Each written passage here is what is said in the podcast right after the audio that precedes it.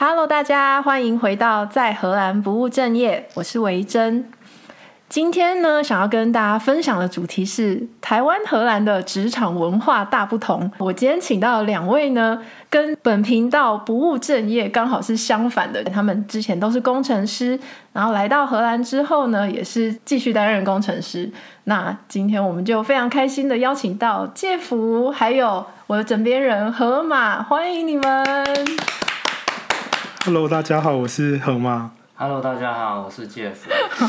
好，因为我们今天要聊的是职场文化嘛，也可以顺便先让大家知道一下他们从事的工作是什么，或是之前的一些资历。那介甫，你要不要先跟大家介绍一下你自己？好，大家好，我叫介甫，A.K.A. 又来吗？姐夫，没有没有没有，这是换了换了哦，换了，这次是平安蛋糕店的主要股东哦，升级了哎，真是 身份升级了，对。呃，我现在在荷兰艾斯摩尔担任工程师。那我现在已经在荷兰八年了，我是二零一五年的年底过来荷兰工作的。嗯、我在来荷兰之前，在台湾是当工程师三年。嗯哼。其实就是研究所毕业之后，嗯、然后我是研发替代役。嗯哼。然后当初我是选择群创。嗯。在南科厂。当、嗯、好仔细，对啊，哇，太仔细了，整个公司名称都讲出来了。对，杰普就是一个这样坦荡荡的人，哈，请继续。担任机构工程师，嗯哼，然后延替三年到了之后，才来荷兰这边工作的。哦，那等于你在荷兰工作的年资已经大于你之前的台湾。对，我在荷兰现在已经快八年了，在台湾工作三年。嗯嗯，好，再讲下去，观众就要开始推算你的年纪喽。好的，呃，我一九八八年出生，整个 毫无保留。好好，感谢。那那河马呢？那我目前在荷兰也是工程师，然后是在一间半导体公司上班，其实就是 Jeff 的同事。对，就是我是二零二一年的六月来荷兰，那时候正好台湾疫情开始比较严重的时候。嗯、对，对我跟 Jeff 比较不一样，我是其实大学毕业之后就先工作了大概三年半之后存了一点钱，那后来就是去澳洲墨尔本念硕士，那念完之后又在。雪梨工作了一年，然后再回台湾工作。嗯，对，所以就是台湾的年资再加呃，在澳洲年资可能也差不多八年左右吧。对。那当初你们在台湾工作的好好的，是什么样的契机之下？我觉得以往大家想到出国工作，可能比较会想到的是美加纽澳这些英语系国家。对，所以我比较好奇的是，那那个时候你们是什么样的情况下让你？想到要来荷兰工作呢？哎、欸，其实我这辈子真的没有想过说我会来荷兰工作，嗯，生活，甚至我现在变成荷兰国籍，嗯。然后，其实一开始在台湾在呃研替的时候，那时候我的确是有一个念头是想要往国外发展，嗯。但是我真的没有想过是荷兰。那其实说说实在的，那时候研替快结束的时候，想要跟就是我当初的女朋友，嗯，平易，想说，哎，我们要不要去英国念书？嗯，然后其实我想去英国念书的其中一个原因，其实就是想要留在国外，呃，工作。工作。对，就想要尝试在国外工作。然后刚好就是我们在准备雅思，然后也在准备一些英国留学的那些资料的时候，然后刚好公司有给我一个机会，说，哎，我们公司在荷兰，呃，有一个部门，他们现在刚好正在缺人，哦，那你有没有兴趣想要试试看？嗯，哎，我觉得有有听众可能会想说，奇怪，为什么这么多人，他只问你？哎，对，为什么？呃，我我也觉得是很巧，就是。其实我那时候刚好有在用 LinkedIn，嗯哼，然后我 LinkedIn 上面都是用英文写。哦、其实那时候我也没有多想什么，我就单纯只是想说，哦，我就先用英文写，简单自我介绍一下在 LinkedIn 上面这样。嗯，然后那个人资呢是其实负负责海外的人资，然后他就在 LinkedIn 上面看到我。哦，然后他就说，哎，我看到你在 LinkedIn 上面的资料，那我觉得你可能呃也是有。呃可能有这个企图心，嗯，可能想要往国外发展，所以我才联络你。哦，那真是天时地利人和，真的真的真的真的真的。然后那时候我当然是毫不犹豫的，我就说好啊，可以啊，我愿意试试看。嗯，然后他就立刻帮我安排啊，面试啊，跟荷兰的主管啊联络啊。然后但是同时间我也在准备英国留学的资料。哦，对，因为说实在，我也不知道说我到底会不会上。对啊，说有可能我荷兰面试不会上。嗯，然后我就准备去英国。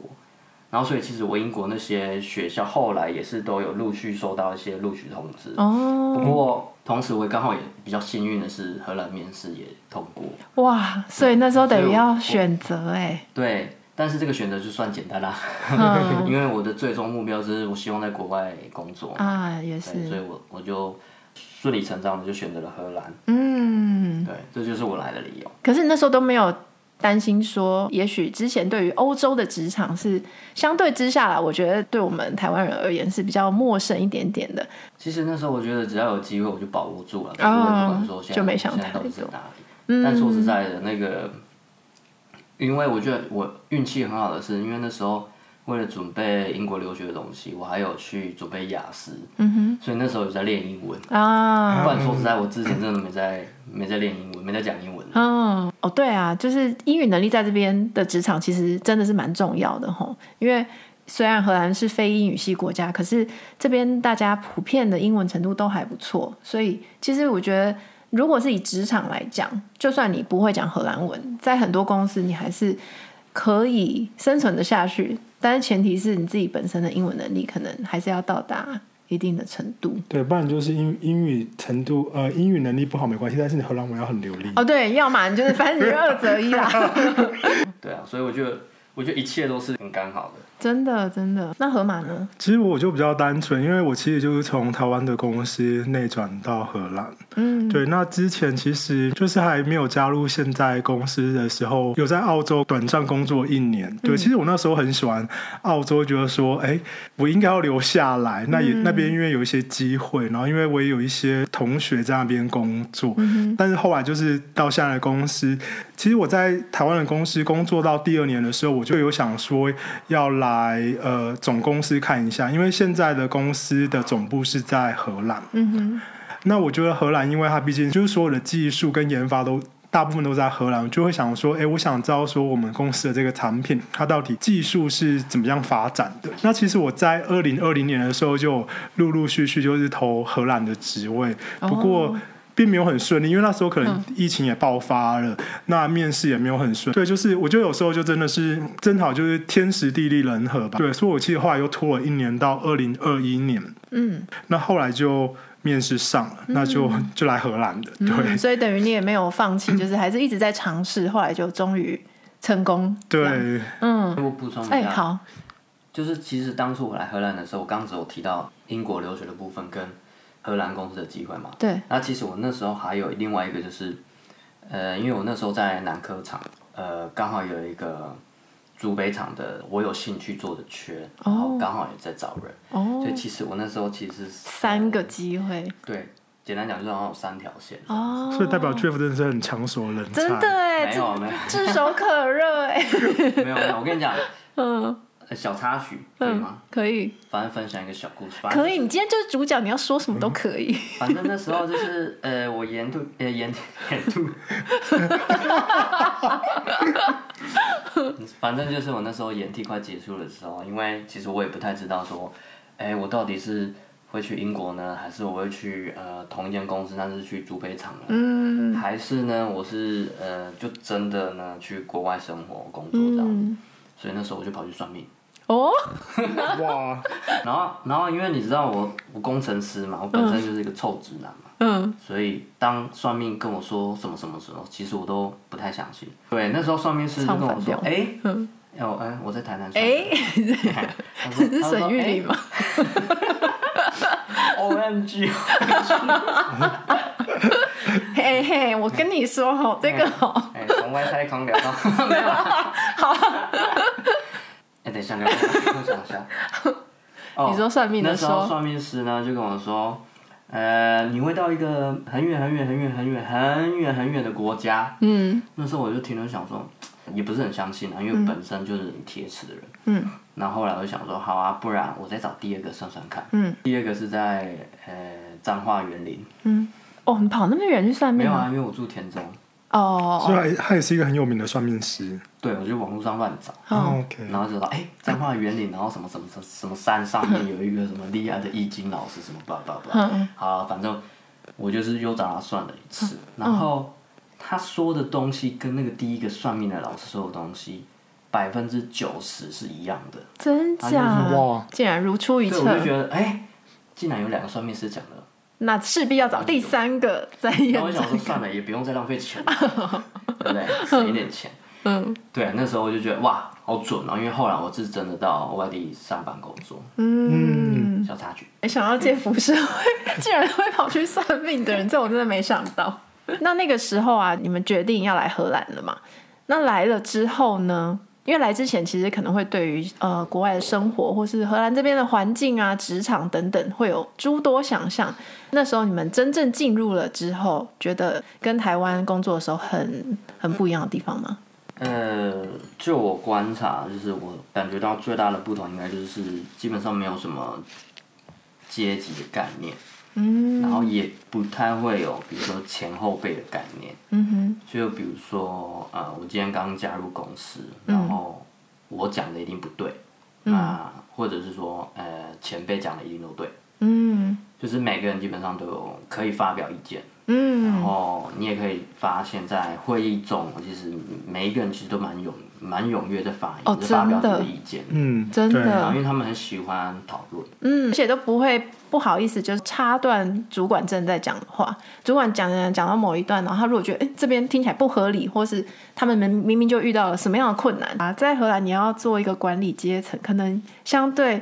也不是到太容易的一件事，因为荷兰人太有自我意识了，这边的员工太有自我意识，大家都很清楚自己有什么权益，那大家也不会是有那种哦，我要为了工作卖命，或是以和为贵，以大局为重。他我觉得他们没比较没有这种想法，所以我在想象说，如果今天我是一个管理阶层的人的话，其实要在荷兰管人或处理这种人事上面的事情，也许也是会有蛮多挑战的。回应 Jeff 讲的。荷兰的文化是比较平坦式的文化，所以基本上员工跟老板都有权利可以发声。嗯、我之前是有听说过说，嗯、呃，就是老板们其实他是为我们工作，并不是我们为老板们工作。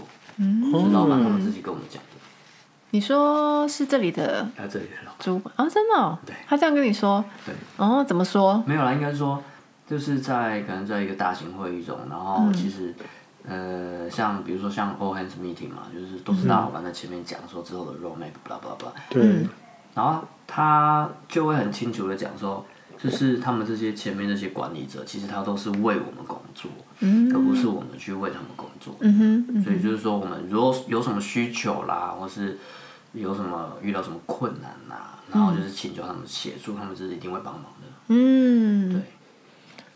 好像新人，比如说身为一个新人之资，你可能一开始会觉得说，不要太太突出，哎，或者说稍微观察，对对，先观察，或者是先看大家都怎么样。但是我觉得他们这边的人好像也不会因为说你是新来的，或你资历比较浅，嗯，对，就有。其实我觉得最主要就是不要怕问问题嘛，嗯，因为有时候在台湾。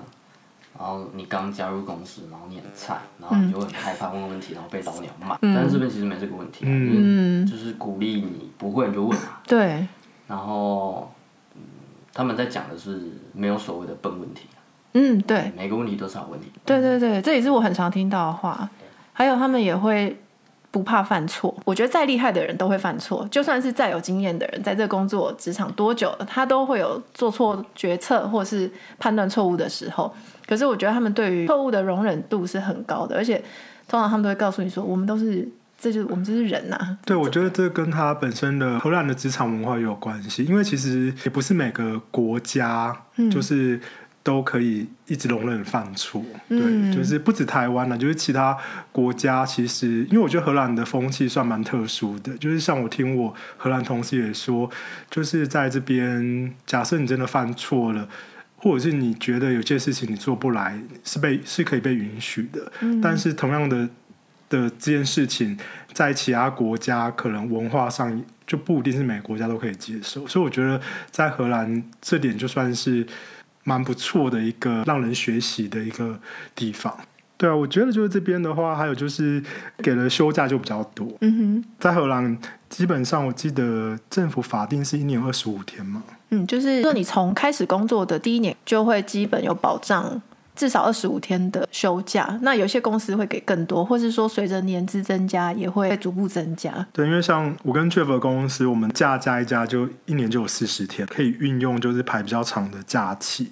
那再来，我觉得还有就是工作的弹性度，嗯、这但是这工作的弹性度会比较跟工作本身的性质有关系。嗯、对，因为像我现在的工作的话，我是。算是混合式工作，就是可以在家工作两天，然后去公司三天。那其实它并不是完全强制性的，就是如果今天真的有因为某些事情你要在家工作，可能甚至再长一点也是可以的。对，就是它是一个比较弹性的方式。我觉得这点就是蛮好的，就是我觉得在运用时间上运用运用上会相对的比较便利。嗯，而且我觉得那个弹性除了去公司或在家的弹性之外，像如果你是一个全职工作的人啊，那但是如果今天你突然，比如你要去看个牙医，或是说他们也可以让你在你工作的时间做这些，比如看医生或是接小孩的事情。像我之前有一次要去看牙医，然后我心里原本想象是说，哦，我今天工作八小时，那我今天因为牙医约的是早上时间，所以我会比较晚到公司，那我是不是应该就是也许在延后下班这样子去做满八小时？但是那时候我主管就说。不用啊，你一定会有看牙医或者做一些什么个人事情的需求，所以你就是看完牙医再来上班就好。然后，但是你就是还是一样，时间到了你就可以走，不需要再延长。对，所以我觉得他们在弹性的部分，就是还有包括到像这些面向。对，而且像比如说上班上到一半，比如说你刚好有、呃、你要接小孩，哦，你也不用特地说。哎，不好意思，我要去接小孩，真的不好意思，我那个一小时后就马上回来。嗯，其实也不用，嗯，基本上没有人在管这个嘛。真的，真的，对对对。然后再来就是工作弹性度，还有一点就是上下班的时间，因为像我有同事，他们就真的是七点上班，然后三点半下班。嗯，对，就是不用说啊，一定要嗯九点，我要九点上班，六六点下班，不用，就是你只要在呃公司，其实它有一个规范，就是说规定就是在某个区间。大家希望可以在这时间开，就是如果需要开会的话，那如果不是在这个区间内的话，其实你你要早点上班、早点下班，基本上是是没有问题的。那那就是也公司也不会过问什么。我觉得这个弹性就蛮好。就是有时候因为上班时间会塞车，那如果假设真的我真我真的就是部门有两个同事七点上班，他们就真的大大概五点半起床，然后可能六点就开车到公司，嗯、就避开那个尖峰时刻这样子。啊，我觉得还有就是嗯。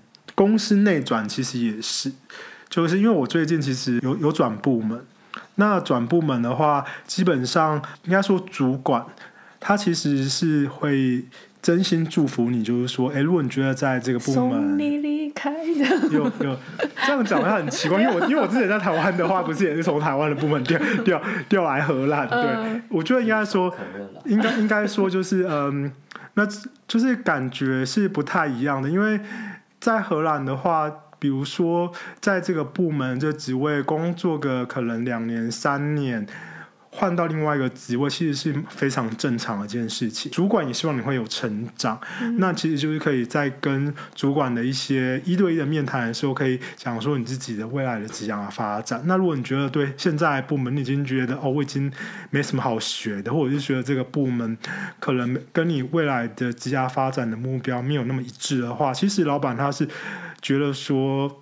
怎么都是讲老板，应该讲主管，就是主管，主管会一，主管其实会蛮鼓励你说，那如果觉得我们这个呃部门或者我们这个组已经呃没没办法，就是符合你的职涯发展的话，他其实是会更希望说你可以有更好的选择，然后他其实有主管，他也会就是会帮你找，就是说，哎，有什么职位是适合你的，所以我觉得这点其实文化上其实蛮不一样的。嗯，就是他们。不会觉得要把你绑在身边，嗯、这样。对，而且就是真的是，比如说像我在旧部门的最后一天，真的是就是组里的同事，然后呃，他们都会就是开一个像是小欢送会，那会。就是那时候就跟我说，哎，我我在这个部门两年做哪些事情，然后怎么样帮助这个这个组成长，然后他们是真的很感谢，说，哎，你的付出，还有就是会就会送一个像是礼物卡，大家捐钱，然后送个礼礼物卡给我，所以我觉得其实也是蛮感动，就真的算是一个蛮好聚好散，之后见面也不会尴尬。嗯，对，因为我突然想到说，嗯那时候从台湾离职，嗯，好像也没人送礼物。是在意这个，在意怎么没有人送我礼物？但是在这边，因为我一开始在、嗯、我我刚来荷兰是一开始在台厂嘛，嗯，我在台厂两年，然后我之后又呃转去了飞利浦四年半，嗯，然后在去年九月的时候再转来爱斯摩，嗯，是每一次我在离职的时候，嗯，都会收到，都会有人欢送，然后都有礼物卡啊，有蛋糕啦，巴拉巴拉巴拉。我觉得他们蛮重视这种仪式，就是你会不会觉得，就是包括同事的呃生日啊，或结婚或怎么样怎么样，我觉得他们对对对，他们很喜欢去为对方说一些祝福的话，或者一些吃吃蛋糕什么的。然后刚说到那个公司内转的那个风气，嗯、呃，我觉得不知道是不是艾斯摩比较比较会注重个人发展，其他公司我不知道，但是。嗯就我所知，就是艾斯摩基本上它有一个规定嘛，嗯哼，就是呃，你可以用百分之三十的时间来提升自我，哦，嗯、然后百分之七十呢才是用在你的案子。哦，我们现在是在宣传我们公司，对，突然之间很像两个活广告这样。我不知道其他在荷兰的公司是怎么样，哦、嗯，因为我有听说就是哦。就是很超啊，就是、嗯，我我觉得有时候看部门的，因为其实像我呃我之前的部门的不同组，我也有听到，呃比例上感觉不是这样子，就是他们比例上比较像是说，呃百分之十是用来可以做，就是可以提升自我的能力，嗯，对，但是因为大家手上都有一些事情事情要做嘛，所以有时候就是会被任务把时间排得很满，觉得相对有点难。对，就是因为工作已经占据几乎全部的时间，这样就占都占据的时间其实就蛮高了。我觉得会会有点难，可能还是看看部门，因为毕竟我们公、嗯、我们我们公司可能真的也太大，它可能、嗯、我们部门其实也是跟你们部门差不多了，就是在每一季之前，我们就是会有一天的一整天的那个 planning day，嗯，然后你就是要规划你未来三个月内要做的事情。可是呢，就是。呃，其实每个人他，呃，在未来的那三个月内，其实也有已经安排好，嗯，你要休假啊，或者是你要 training 啊，或者是你要干嘛干嘛干嘛的，嗯，所以其实你剩下那些时间呢，呃，在应用到我们我刚刚说的那个七十 percent 是用到 project 的这个身上，嗯，然后再乘以，呃，每个人不可能做事是百分之百，嗯，那个 efficiency 的嘛，所以。我们是假设我们只有还要打个折，七十，对，我们的效率只有百分之七十，所以你知道打折完再打折完再打 东口西口，然后再去休个假这样。哎，其实已经剩不多，所以我们是拿这么不多的东西来计划的，哦，所以基本上就比较不会排到那么满。哎，可是这样的，嗯，这样的计划也比较人性化，因为。对，有时候就是会把计划想象的很丰满，可是现实很骨感，所以有时候不不见得真的可以照着计划这样做。虽然说有时候你想说啊，我觉得就是已经排的很完美，也是很松散的。嗯。然后，但是其实有时候却也有可能做不完。对啊，会有临时一些突发状况。对，嗯，就是除了突发状况以外，其实做不完的原因，其实还就是呃，荷兰人很喜欢讨论。然后讨论就是很难会有一个结结果，真的。然后因为你要你比较你想要得到一个答案，你要变成你要说服在场的每一位人，每一个人啊。嗯。对，所以变成那个讨论的过程时间会花花的非常久，这也是一个缺点啊。因为在台湾这不可能发生啊。嗯。台湾比较讲求效率。一件事情，我们很快就可以解决。说实在的。嗯。可在这边，哇，好困难哦！一件简单的改变。对。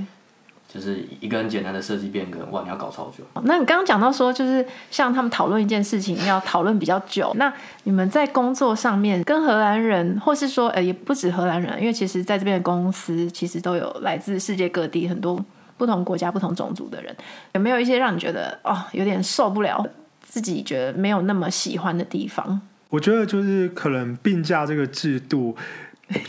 非常的模糊，就是在在我们公司，嗯、就是像我有些同事，但他们其实不是荷兰人，前同事，嗯、因为我们会计划赛季要要做什么事，那有时候可能是在下一季开始的前一两周，或者是在中间，他就会就会请病假。那我觉得请病假基本上是合是合理的，就是说每个人都会生病，嗯、对，但是他请病假，他就是可以一次请个一周，对，而且这边请病假请一周也很合理，也很多，而且很常在那个暑假过后或者是秋假过，对，但对，但是但是因为我先去，我先插话一下，因为河马讲的这个同事，他真的是一个特例，就是说他请的有点太频繁了。冒昧的问一下，是哪一国人？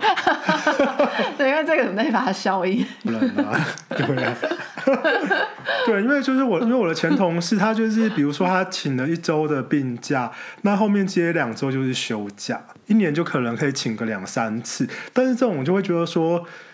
这是巧合吗？就是正好在放假、在休假前的一周，前一周就会生病。对，这位巧合先生就是很常会发生这种事。我这边讲一下，就是在荷兰这里请病假，其实你不需要提出任何的证明。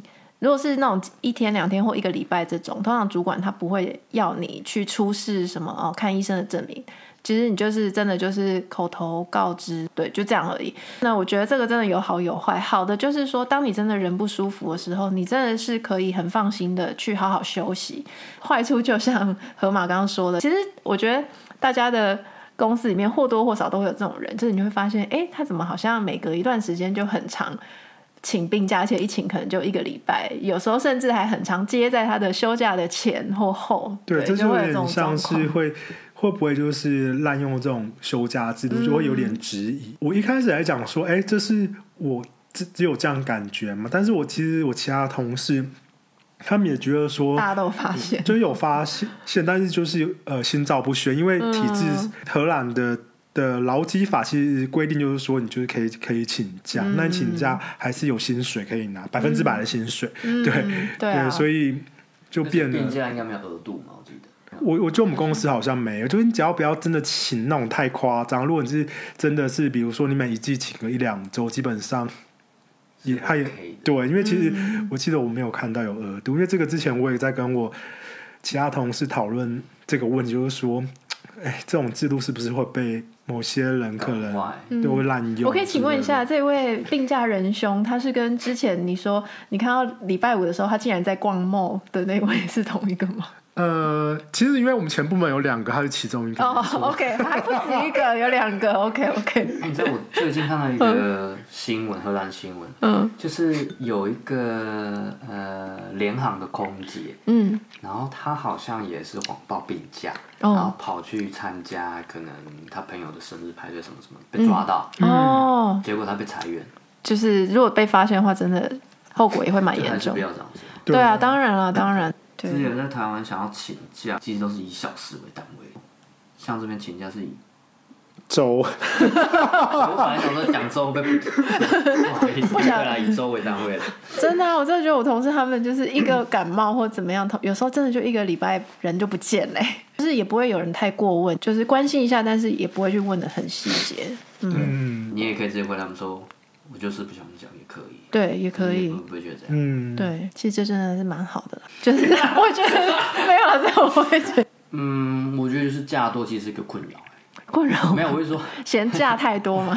不，但但对自己不是困扰哦。我会说，就是有时候你要找人的时候，刚好那个人去休假，那这真的蛮困扰。嗯。因为你就要等他回来，比如说今天有一个东西，然后可能。好死不死就是需要他签合之类的，oh, 然后那他不来，或者是呃他不在，那你也没办法，你也只能等嘛。或者是有些文件你需要他 review 什么不知道不知道，嗯，那你就真的只能等哎。对，我觉得其实这个全部人就真的只能等，嗯，对，什么事都不能做。而且他们还真的会等哦，就等、啊、就等哦，对，就等等。对，而且其实真的有同感，尤其像在七八月，算是荷兰的暑假，嗯、真的整个整个很多人真的就不见了，就是要找人也找不到。你知道，讲到这个，讲到这个七八月休假，这个虽然跟我们自身的工作没有关系，可是因为这是一个普遍在荷兰的状况，就是你七八月你要办什么事都会很容易出差错，不然就是你要等很久。像我们之前就是申请银行卡，对，申请银行卡呢。然后那时候我们就是去到一个包厢，然后他就还非常的专业的说啊，让我们填完非常多多的资料说，说 OK，那这样子预计我们的银行卡就是一周内就会寄出，怎样怎样。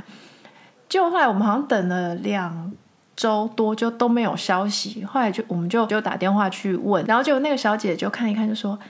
哦，不好意思，办银行卡那位同事他在休假当中，那那个可能要等他休假回来再做处理。对，就诸如此类的。就是我觉得在暑假当中，你如果要办任何事情，就基于真的很多人会在这期间休假，很多事情就是对。而且后来那个承办人员，他后来之后还没有，他也，他也是弄错，他记错，对，他记错，所以后来又来重办一次。对对，对，整个又再重办。就可能真的是暑假，就是大家已经是变成是一种。放假模式上，人很松散，就是上班的时候觉得说啊，我下个礼拜要去哪里，已经已经没有心情在工作了。他说：“哎、欸，饭店订了没？”这样。对，想到这，我也想到一一件事，我也觉得可以分享，就是、嗯、我之前的前部门，就是每天都会有呃例行性的晨会，就是暑假期间，我有同事啊，就是有一天他说他有一个非常非常紧急的事情，他没办法参加、嗯，然后就直接跟我们说，因为他下礼拜要休假，他的饭店跟。机票搞不定，所以这件事情非常重要，他要先处理。他就直接这样很直接，就 skip 掉那个会，很直白跟我们这样子讲。对，然后我就说哇，这真的也太直接了吧？这个今天在其他地方应该跟可能会修饰一下说，啊，我妈突然有什么事，就是就不敢这么不敢这么讲这么直接。对，然后其实那时候我也是第一次嘛，文化冲击。我说哇，就是自己的事情的优先顺位这么高，然后可以直接就是很直接的会议之对，就直接可以可以跟就。要开会的所有人讲说，就是我就因为下礼拜我要放假，我现在饭店机票搞不定，我没办法参加这个会议。对，嗯，我觉得呢，在荷兰职场的这一个可以说是一个双面刃吧，就是比较以个人为中心或以家庭自我工作，通常不会是被摆在第一。当然，好处是你可以很兼顾工作跟生活的一个平衡，但是真的有的时候你会觉得在做很多事情，申请。一些要跑一些流程的时候，你真的会感觉到有的时候就会没有那么的好。没错，对，你就会觉得很怀念说，哦天啊，比如说在台湾办一些事情，就是非常的到位，然后很有效率。就一天可能可以同时办很多事情，就比如说去行政单位、公家单位办事情，或者是去银行办事情，大概一天都可以都可以同时跑很多地方，嗯、把事情解决。但这边可能就是你要先预约，然后然后然后预约可能要预约有没有办法预约得到？而且预约不是说我我今天预约明天就可以去，有可能这时段是已经满了。嗯，对嗯。那除此之外呢？你还有觉得说跟台湾有一些差别的地方？我觉得它有一个差别，就是如果以薪水来讲的话，呃，比如说科技业或者是软体业来讲，好，其实，在荷兰，如果我是以税后来讲的话，并不见得会比台湾高。嗯，就这边扣的税真的很重。对，这边的税其实它是累进制的，就是说，如果你的薪水超过六万六万七年薪嘛欧元的话，嗯、它超过部分会累进制，就是会扣五十五十二 percent。哦，对对，就扣的蛮多的。然后六万七之前是不是扣四十一 percent？对，我记得也蛮高的。嗯，对啊，反正这边就是一个高税收的国家。相对来讲，其实台湾的税收是比较低的，而且因为像在荷兰，大家的平均所得大概一年好像是三万七还是三万八，对，税前。以收入跟生活来讲的话，其实，在荷兰的生活不一定会比台湾轻松。嗯，对，每个人过生活的方式不一样，但是说以真的是你要赚大钱来说的话，我觉得荷兰并不会是一个首选。对，它可能不是让你可以赚大钱或存很多很多钱的地方，但是可能 maybe 就是如果你是要追求工作跟生活的平衡跟品质的话。对，那也许也许这边还不错。对，不过这边它是相对各行各业的薪水的差距比较不会这么的大。我觉得应该可以拿同间公司做比较，嗯、同间公司但是是不呃不同国家嘛。因为我之前其实是在、嗯、呃台湾的分公司上班。那像在台湾的有一些好处，就是说。嗯午餐是免费的，oh, 对，因为因为、oh, 对，因为因为因为对，我觉得超棒的，就午餐不用 钱，就是而且就是动不动部门就是会有咸酥鸡跟香鸡排，然后当下午茶，这是因为外商的关系，像我们台厂就没有。我说在台湾的台厂哦，真的吗？所以还是有付钱，所以可能还是有差。跟台湾的台厂跟外商还是有差。嗯，因为我有待过台厂，那他是说，比如说我一餐里面我可以。餐厅可能可以可以折个五十块，有优惠，对，就会有优惠，嗯、对。但是其实像在荷兰这边，你就是你要吃自己嘛，就是对。这个我也想到，就是我之前就是去上课的时候，上课的老师，呃，他那个部门大部分都是欧洲国家，不是荷兰当地。他说一开始来到他们部门的时候，有一天很开心，他们就是去唱卡拉 OK，然后还有就是喝一些东西，结果就是最后每个人要付七十欧元。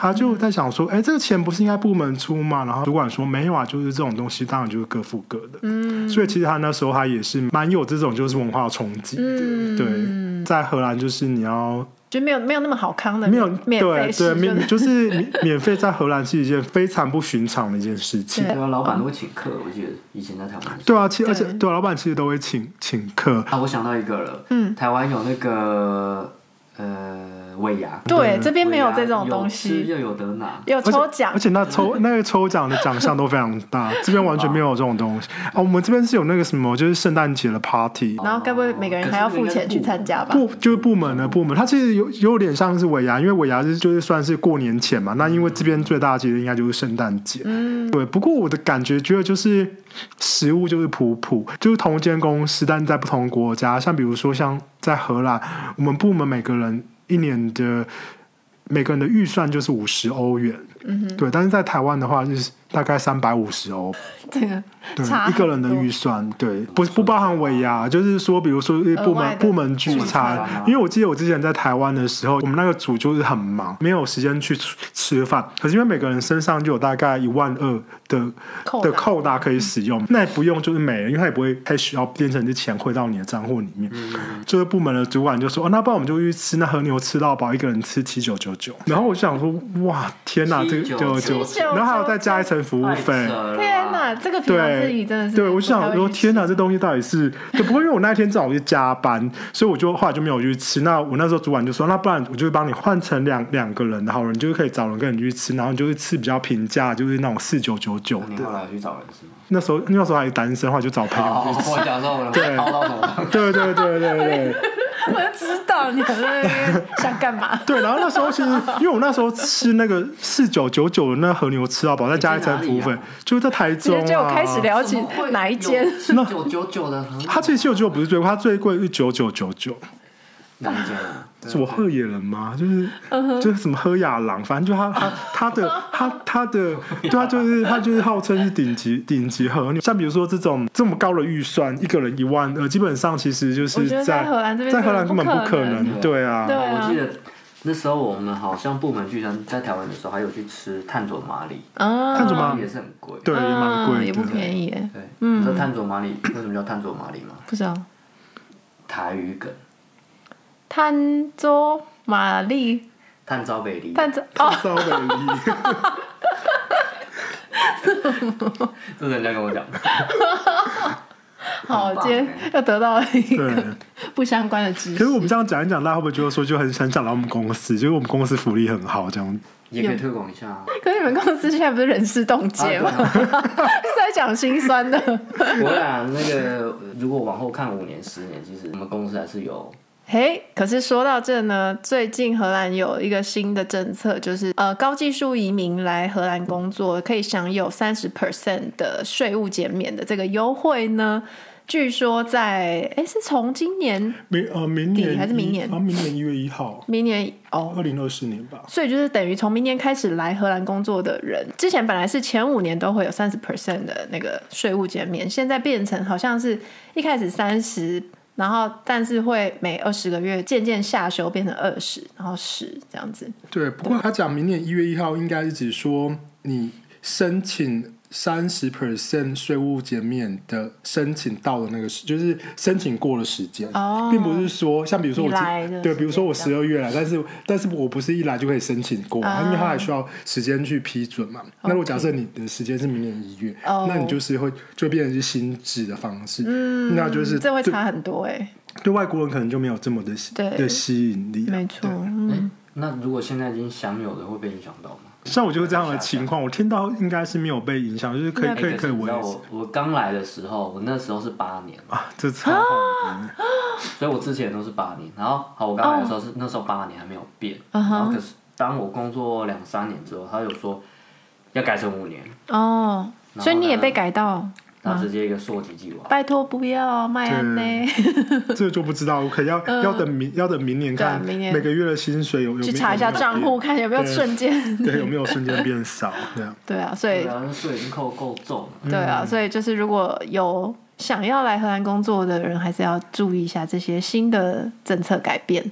但我都这样安慰自己啊，我我都我都说，反正我们在这边赚的不是钱，我们赚的是生活。说的真好，真的这么想就觉得安慰多 没有？好，那我最后想要问一下你们哦，就是你们以身为亚洲文化背景的人，从台湾那来到了荷兰工作之后，你们自己觉得自己过去的能力上面，觉得最最需要可以去加强的能力是什么呢？呃，我觉得如果以我来讲的话，应该是。我想加强，其实就是软实力的部分，嗯、哼。就是因为其实像刚刚前面有讲到，就是在荷兰的文化其实很喜欢 speak up，嗯、哼。中文的意思就是说可能畅所欲言、大声讲，嗯、对。但是对我来讲，我觉得不是这么的容易，因为有一部分原因，可能以前教育的方式，因为我们比较算是被动式的在收接收一些东西，因为我觉得在这边就不论是会议或者是去上一些课程。跟就是讲师的方式也比较像是互动，他能把东西教给你，然后他同时也可以学，也可以知道你的反馈，他也可以学到东西，它是一个双向的概念。嗯、但我觉得就是对我来讲，我觉得如果比如说在可能跟别人一对一讲话，对我来讲是比较没有问题。但是我真的是一个很大的一个呃，可能在一个场合开会，我就觉得说就是呃，对我来讲会有一个门槛，我觉得说天哪，我要这样子讲，其实。难度有点高，虽然说有时候我都会跟我自己说，我应该要发言啊，要讲什么？因为其实像在像在这边，比如说是开会好了，也不会有人举手，也应该也会有人举手，只是大部分人可能就是开会开到一半就会有人插话进来。因为我的习惯可能是说，是不是应该要等到有一个段落，就是开会的这个主持人他讲一讲，讲到一个地方的时候，问他有没有问题再讲。但是这边的文文化其实不是这样，就是。大家随随随时随地都可以插话进来。对，我记得我第一次参加公司开会的时候，我也是一直在等那个段落，然后等着等着，会议就结束了。我就就发现，就真的就一直你一言我一语，然后没有那个段落在，就是想讲就讲。对，没错。而且有时候就是你参加会议，如果你没有发言，人家会觉得好像没有贡献。对对，他们很在意，对，因为我觉得荷兰人或者是说来荷兰工作职场的，嗯。同事普遍大家的沟通能力都很好，真的。因为我觉得沟通能力其实是需要训练的，真的。就是你要如何把一句话讲的很简单扼要，而不是又讲一一一大一长串。那可能讲一讲，就是有时候可能抓不到那个重点。嗯，对。我是非常同意刚刚河马说的啦。嗯，就是基本上，其实我也还在学习。就是他们在会议中，因为他们很会讲话，我真的很难插话，但是我都会逼自己说，我无论如何最糟状况，就是如果真的插不进去，我最糟状况一定会在会议结束前，我一定会问问题啊。对，因为我就觉得，如果会议结束我没问问题，我会觉得就觉得有点遗憾，因为很难就是有这种呃大家都在的会议场合，然后。你提出问题，说不定可以得到每个人的反馈的机会，嗯、所以我会觉得有时候我都逼自己了。嗯，对啊，所以其实我也在学习说，到底要怎么插话。嗯，对，我觉得超级难，真的。对。对因为可能他们的从小的教育就是这样子，他们也不会觉得不不好意思，但可能我们的教育会觉得说打断别人的话，可能不是这么有礼貌的事情。嗯、对，就尤其比如说跟长辈在讲话的时候，我们不太可能就直接把他话打断。对，但在这边基本上大家都是都是平等，就是都都有权利可以发表自己的想法。嗯，没错。我们应该说，我一开始刚来的时候，就是我觉得，呃。我们的确软实力的确很缺乏。我说我本人，嗯、但我不知道其他人怎么样。但是我觉得我们的硬实力其实不比别人差。嗯，就是也不用在那边想说哦，外国人就是多厉害。嗯，突然想到，就之前呃，我还在台湾外拍的时候，就在这边的时候，嗯，然后那时候我一个人我可以同时做，比如说四五个案子，嗯，然后我部门的有一个荷兰人，他他应该只做一个案子，嗯哼，然后我做四个案子，其实我也没有在计计较，但是他做一个案子，他做没多久他就 burn out 了。啊，而且 burnout 好像是被允许，就是他觉得说你真的事情真的做太多，他就是没办法负荷。我就觉得奇怪，我一个人做四个事情，然后你只做一件事情就 burnout 是怎样。有在台湾工作过的人来到这边，你就会觉得，就是人家讲的由奢入俭，由俭入奢啊，是这样比喻吗？呃、欸，总之这不是用来这样比喻，但是一就是同理可证的，就是你从一个。比较就是相对高压、相对高压的环境，然后你来到这边，你就会发现说，哎，其实我只要发挥我大概八十 percent 的实力呢，我就可以做的真的还不错。其实我觉得我们台湾人也不差，嗯，对，嗯、但是坦白的说，就是真的是软实力来讲，我是觉得真的是蛮差的，蛮大的一截。嗯哼，但我知道也有可能是因为我自己本身的问题，也有可能是、呃、家庭教育啦，或者是学校台湾学校教育教育制度的问题，嗯、但是我就觉得。的确是有很大的空间，我可以再提升自我了，嗯、在那软实力方面。对但是硬实力的话，真的，我觉得台湾人的确是也蛮厉害的。嗯，确实，我觉得就是我们以前的教育训练的一些底子，而且还有像我们做事情的效率方面，我觉得真的是。一点都不输，甚至这方面表现，我觉得算是还蛮突出的。真的觉得我们都有自己很擅长或者是有优势的地方，那但是同时也可以去多多的欣赏，就是哎别人厉害之处，或是我们自己可以用什么样的方式去补强。那就今天就谢谢你们两位的分享，那下次见喽，拜拜，拜拜。